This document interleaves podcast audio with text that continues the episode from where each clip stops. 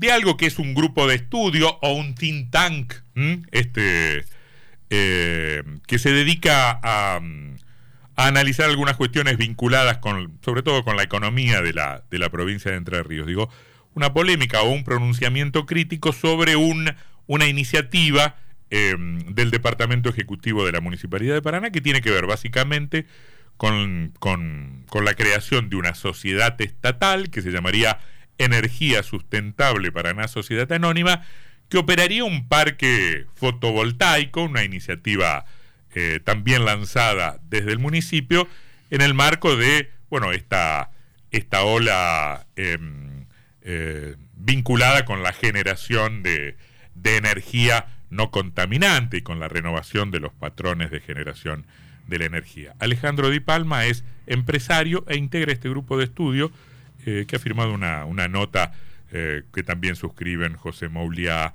Roberto Domingo, Rubén Pagliotto y el contador Julio Panseri. ¿Qué dice Di Palma? ¿Cómo, andas? Bien, Buenas tardes. Gracias por, gracias por aceptar la, la invitación. ¿Vieron esta iniciativa y qué les pasó?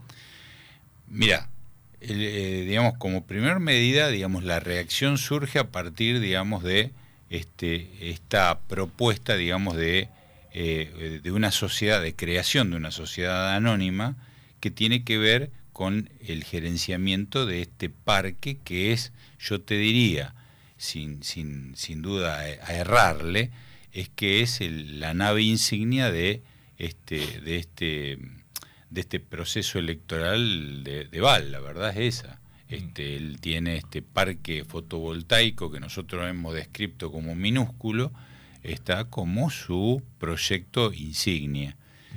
Usted, usted lo vinculan a la, a la disputa electoral en la que Vale es candidato a gobernador. pero pregunto al mismo tiempo. No, eh, pero no estamos bombardeando esto por, por, por, por, una cuestión netamente electoral. No, no, no. Mira, fíjate, permíteme que yo, yo voy, a, voy, voy, a, voy a tomar algo de la presentación tuya. Este, te, quiero comentar una cosa. Entre Ríos es una provincia absolutamente superavitaria en términos energéticos mm. y acreedora de este, bonos verdes. ¿Por qué?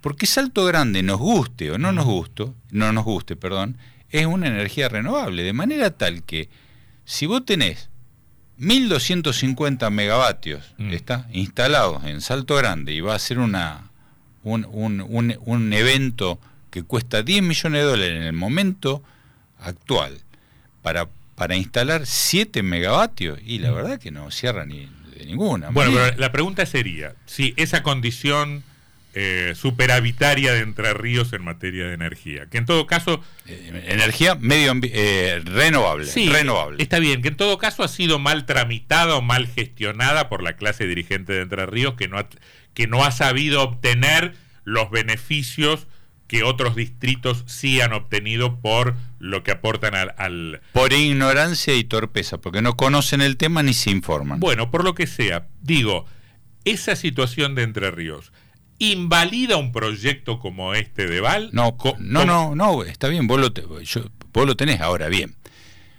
Ahora está bien, vos lanzaste un parque fotovoltaico mm. de 7 megavatios está, de potencia instalada entonces yo te tengo que decir que cuando vos lanzas, en el momento que vos lanzás, digamos, el proyecto para construir la sociedad que lo va a gerenciar, resulta una réplica de NERSA. Presidente, vicepresidente, tres directores, tres directores suplentes, tres síndicos, tres síndicos suplentes, después tiene que sumar todos los gerentes y alguien que labure. y alguien se refieren a la estructura que se genera para administrar Totalmente. Entonces, cuando vos analizás el, el eh, digamos, de, qué, cuál va a ser la resultante económica, o sea, de dónde van a, se, se van a nutrir los ingresos de esa sociedad, es decir, de la venta de esa energía renovable que tiene, que es muy bien remunerada. Fíjate que este, es un gran negocio en Argentina generar energía renovable, resulta que yo, están hechos los cálculos, llegas a la conclusión de que vos vas a recaudar en todo concepto 13 millones de pesos. Con eso no alcanza a pagar los sueldos. ¿13 millones de pesos por mes? Por mes. y eso sería insuficiente para mantener esa estructura, dice usted. Por supuesto. La pregunta sería entonces, ¿el problema está en em, la eh, en la magnitud del emprendimiento, o sea, ¿este parque es absolutamente insuficiente para esta estructura o habría que achicar la estructura para que para compatibilizar con la generación de energía? Bueno, pero por eso te digo, eh, ahí llegas a un a una paradoja, digamos, similar a la del huevo y la gallina. El punto es el siguiente, cuando si vos lo que te estás planteando es un evento eh, digamos, un evento comercial, tiene que tener una renta. Si la renta es nula o negativa, no sirve esto. Entonces yo te diría... Eso se, puede, eso se, puede, discutir, porque alguien podría decir, eh, la finalidad de ENERSA no es necesariamente la rentabilidad. Y, yo coincido, yo coincido con eso. Mm. Pero lo que no puede, pero está bien, pero vos me, entonces vos me tenés que decir bárbaro, ¿por qué? Porque yo, ¿qué voy a hacer? Subsidiar la tarifa para generar un desarrollo. Bueno, con 7 megas no vas a desarrollar absolutamente nada. Mm. Eh, ¿Entendés? No, no, no, es algo relevante. Eh, porque esto en principio abastecería de energía al parque industrial. No, no, ni loco, pero Por, supuesto que no. No, mm. no ni una sola empresa. Eh, bueno, yo te podría decir, por ejemplo, un gran consumidor de energía, no pudimos conseguir ninguna factura. Yo te, te lo podría, digamos, este, lo, te lo podría resolver, digamos, con, con una factura este, eh, simplemente con una o dos facturas del parque industrial, esto no alcanza para nada. Por eso te digo, plantear esto como un evento, digamos, que va a permitir de una manera, que es también la cuestión que nosotros hacemos, es resolver o suavizar el costo energético para nuestras empresas, entre comillas, que son las que están dentro del parque, acá tenés dos temas. Primero, las que están fuera del parque no son tus empresas, las que están dentro de Paraná y están fuera del parque no son tus empresas. Y no suavizaste nada, porque recordemos que, lo tengo que mencionar, hasta abril de este año, hasta el, hasta el mes de abril de este año, es decir, el periodo 4 del 2023, está la Municipalidad de Paraná le cobraba a los comercios el 15% de tasa municipal más el 8,66. Ese 15 lo dividió en dos, es decir, cobró a partir de ese momento, cobra el 7,5. Pero estamos hablando que hace cinco minutos se dieron cuenta de que la tarifa era relevante, digamos, para el desarrollo de la ciudad. Mm. Yo celebro. Ahora, con esto no resolvemos ningún tema. ¿Y no podríamos pensarlo como el primer paso de un largo camino hacia un modelo energético distinto en el que Entre Ríos pueda tomar alguna clase de protagonismo? Por supuesto que sí, pero mira, para eso, en vez de empezar por un parque eh, fotovoltaico, deberías tomar una bandera que nosotros venimos señalando que tiene que ser la bandera de la entrerrianía en este momento, que es Salto Grande, y, digamos, trabajar conjuntamente para poner en agenda otra cosa, otro hito relevante que es Paraná Medio. ¿Está? Que fue una, un proyecto que se dejó, que se llegó a la conclusión de que era inviable por algún motivo hace 20 años atrás.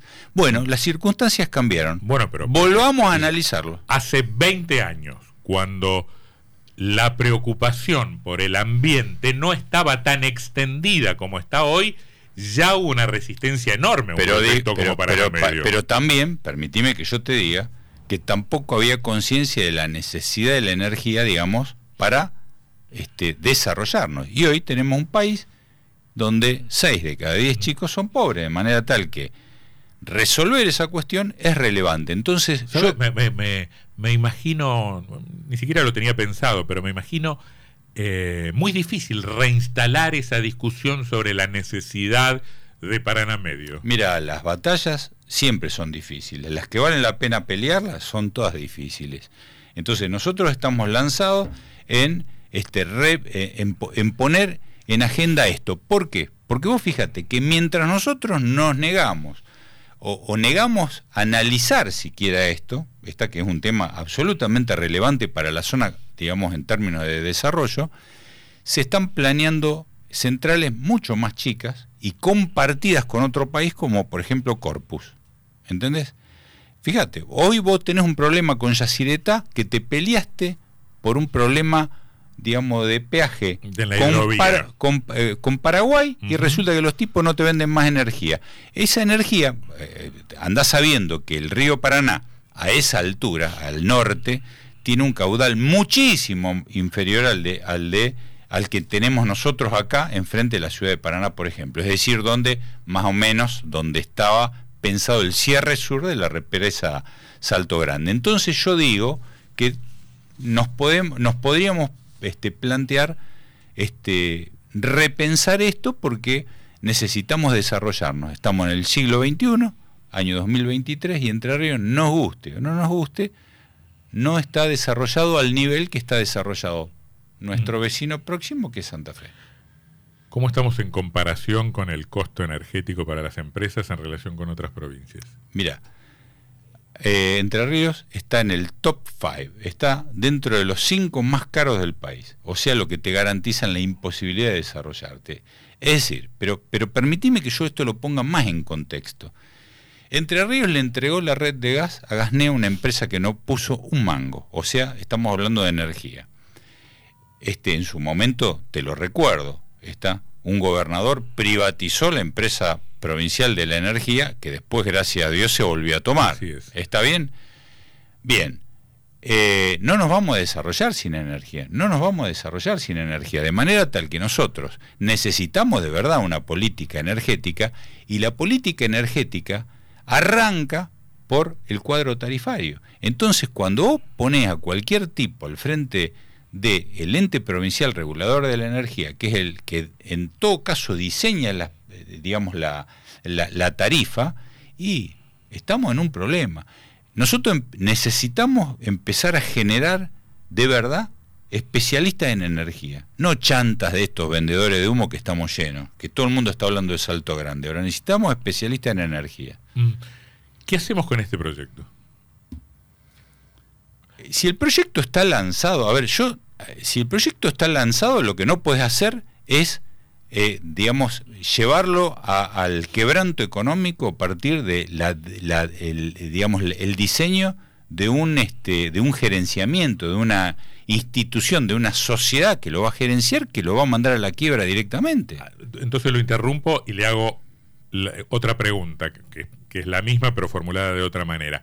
Este mismo proyecto, con un sistema de administración más austeros, más razonables y que tenga en cuenta los ingresos que eventualmente tendría esta empresa de energía sustentable para una sociedad anónima. ¿Sería viable? Bueno, permitime que yo te diga, eh, ahora entonces entramos en, el, en la rama de la técnica, entonces yo te tengo que hacer algunos comentarios respecto de una central fotovoltaica. Normalmente no se ponen en estos lugares como Paraná, se ponen en lugares donde vos estás más cerca del sol, es decir, en la altura. ¿Está bien? O sea, ahí tiene el primer problema. El primer problema es ese. Segundo, no tienen estas dimensiones, son muchísimo mayores. ¿Está bien? Entonces... ¿Hay alguna, ¿Hay alguna limitación para el tamaño de una central de este tipo? Y la renta que quieras tener. Ah. La renta que quieras tener. Tiene que ser rentable. Pero no cuestiones de territoriales de superficie, de, de, ubicación, de condiciones externas. Las condiciones externas son, por eso te digo, tienen que estar en altura de forma tal de que los rayos del sol sean más directos, o sea, tengan menos recorrido en la atmósfera, que los va a suavizar. Eso, fíjate como primer medida. Y la gran contra que tienen las centrales, las centrales fotovoltaicas es que te entregan energía digamos, en el cuando vos lo analizás en términos del año, lo ves fácil en el día. En el día durante la noche, obviamente, no tienen energía, no hay este rayo del sol de manera tal que no tenés generado, generación eléctrica. Primer tema. Y segundo, digamos, en el transcurso de un año vos tenés que evaluar que necesitas una zona donde tengas una claridad este, superlativa, es decir, tenga pocos días nublados al año, poca influencia de esos eventos climáticos que te van a reducir, digamos, la producción energética. Esto te va a llevar la, la, digamos, la eficiencia más o menos a un tercio del tiempo. Es decir, de 100 días, 30 días o 33 días vos vas a estar generando energía. ¿Está bien? Entonces, tenés que considerar que el lugar o el consumo que vos vas a aprender de ese de ese de, esa este, usina, de esa central, está, va a ser vinculada al sistema interconectado nacional a través de una línea de transmisión que se va a usar también un tercio del tiempo. Va a haber dos tercios del tiempo que no se va a poder usar. ¿Qué te quiero decir con esto? yo, imagino que quienes diseñaron este proyecto habrán tenido esto en cuenta. Eh, permitime que yo lo ponga en duda porque los números mandan. Los números mandan. Si yo te digo que vos vas a juntar 13 millones de pesos por mes, y flaco, no sé lo que miraste, pero los miraste medio mal. La información municipal dice, este parque fotovoltaico, que tendrá 10.000 paneles, va a generar aproximadamente 18 gigavatios. No, 7, megavatios, esa es la información. Este, esa es la, es la... Al año de energía. Ah, bueno, sí. 18 gigavatios eh, al año de energía, que se distribuiría entre el consumo industrial y hogareño. No, bueno, todo eso, por eso te digo. Mira, la potencia instalada está es 7 megavatios, ¿está? Como yo te dije. Lo que vos vas a generar al mes son más o menos 5.000 megavatios hora. Eso es lo que vas a generar. No es algo absolutamente para nada trascendente y la verdad que los números mandan, no puedes este, armar una sociedad, digamos, eh, en este sentido. Pero permitime que yo te diga, digamos, los, digamos, los países que se puedan dar el lujo de llevar adelante este tipo de inversiones, ¿está? Donde vos vas a este, subutilizar las líneas de transmisión y, esa este, pieza de infraestructura que es este, esta central fotovoltaica, son países donde el capital es muy barato, o sea, el, el costo del capital es barato. Si vos me preguntas a mí, y yo te digo, mira, la matriz energética de Argentina no solamente es gasífera, sino que está llamada a ser gasífera por, por ejemplo, eh, Vaca Muerta o este Palermo, viste, que, hoy empezaron a perforar, que es otro pozo de similares características a Vaca Muerta que no se sabe qué hay ahí adentro.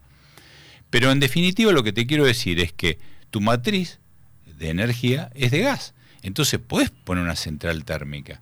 O sea, tiene sentido poner una central térmica. Ahora, si a vos te sobra la plata, si a vos te sobra la plata, no, ahora no es el caso de plata, evidentemente no sobra. ahora, pero el futuro no es por acá. Bueno, ahora permitime que yo te diga una cosa. Y volvemos al tema del Porque vamos hacia un modelo de generación de energía que tiene un límite temporal. entonces, permitime que yo te diga esto. Eh, cuando digamos, el costo de desarrollarte, el costo que tiene una, una sociedad para desarrollarse, está vinculado con el acceso a la energía. O sea, es más fácil que te desarrolles cuando vos tenés energía abundante y barata. ¿Está bien? Cuando a vos te proponen eh, un modelo, digamos, de, este, de, de, energía cara, lo que vos estás teniendo es un costo más elevado, o sea, una dificultad más este, evidente para, sacar a la gente de la pobreza. Sí, para, ser, para, ser, competitivo. Para ser competitivo y para ofrecer trabajo. Mm. Permitime que te diga que si vos, volvemos al tema inicial, Entre Ríos es una provincia absolutamente superavitaria en términos energéticos. Y su energía, la generación de energía de Salto Grande, es hidroeléctrica, o sea, es, este, eh, es energía renovable. Es energía renovable de manera tal que la, esta, la ley, digamos, sobre la cual se este, funda, digamos, este, o que toma, digamos, este, este evento, este, esta propuesta, este proyecto, digamos, para lanzarse, que es que en el 2030 tiene que haber un 30% de los de la generación del parque generador de Entre Ríos, este, digamos, eco-friendly, o sea, este, eh, renovable, se cumple hoy al 100%. Mm. Eh, vamos cerrando. Pregunto, ¿qué hacemos entonces con este proyecto? Si, si, vienen los actores políticos de Paraná, pero de la provincia también. Y por lo menos no puedes tener, no puedes tener ese directorio, ¿no? Tenés que reducir gastos ahí, tenés que arrancar reduciendo gastos. Mm. Esta tiene que ser digamos. la administración tiene que ser realista. Lo que usted dice es, este proyecto, en estos términos, con, estos, con estos valores de, de generación y con este gasto administrativo que por lo menos se presume, no es viable, no es no es eficiente o no es viable. No, no es viable económicamente. Esto a los cinco minutos estás, estás teniendo una pérdida, obviamente. Eso es lo que yo sostengo. se sostiene eso desde, desde los números, no es este. O sea, por eso que llama la atención. Yo no sé el alcance de esto, yo no sé si se licitó, pero llama la atención que un tipo se lance a gastar 10 millones de dólares sin haber hecho un número tan básico como el que nosotros estamos planteando acá. Sí, además lo financia la municipalidad. Uno podría pensar también que podría haber una, una política este, sinérgica en algún punto este, con, la, con la provincia ¿no? y con la empresa provincial. Bueno, a ver, a ver, mira, el, el punto es el siguiente. Si vos me preguntás a mí yo tengo que mal pensar esto. Esta sociedad que se está planteando, esta sociedad municipal que se está planteando, este, entra en colisión directa con la distribuidora Enersa. Ya te lo digo eso. No tiene. Hace ruido por todos lados. y porque vos sos un generador y resulta que la vas a distribuir a la energía, te lo están diciendo. Mm. ¿Y cómo? Y si, y si vos tenés una. Este, un... la distribución es de, es de, DER, es de NERSA. Bueno, eh, bueno, NERSA es básicamente una empresa de distribución. Pero fíjate, lee, el objeto de, esa, de esa sociedad y te va, a dar cuenta que es distribución, generación y distribución y comercialización. Entonces, te digo que hace ruido por todos lados.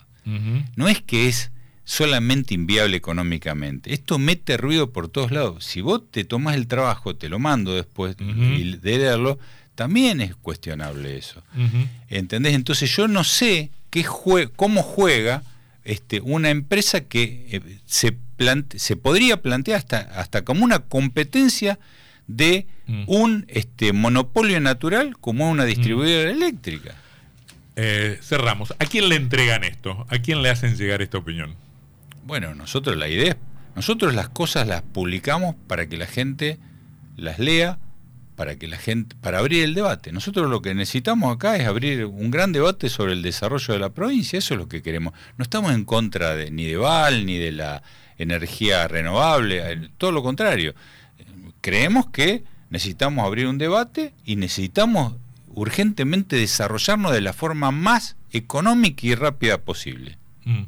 Alejandro Di Palma, empresario a propósito de energía sustentable para una sociedad anónima, el proyecto de sociedad estatal que motoriza el Departamento Ejecutivo de la Municipalidad de Paraná.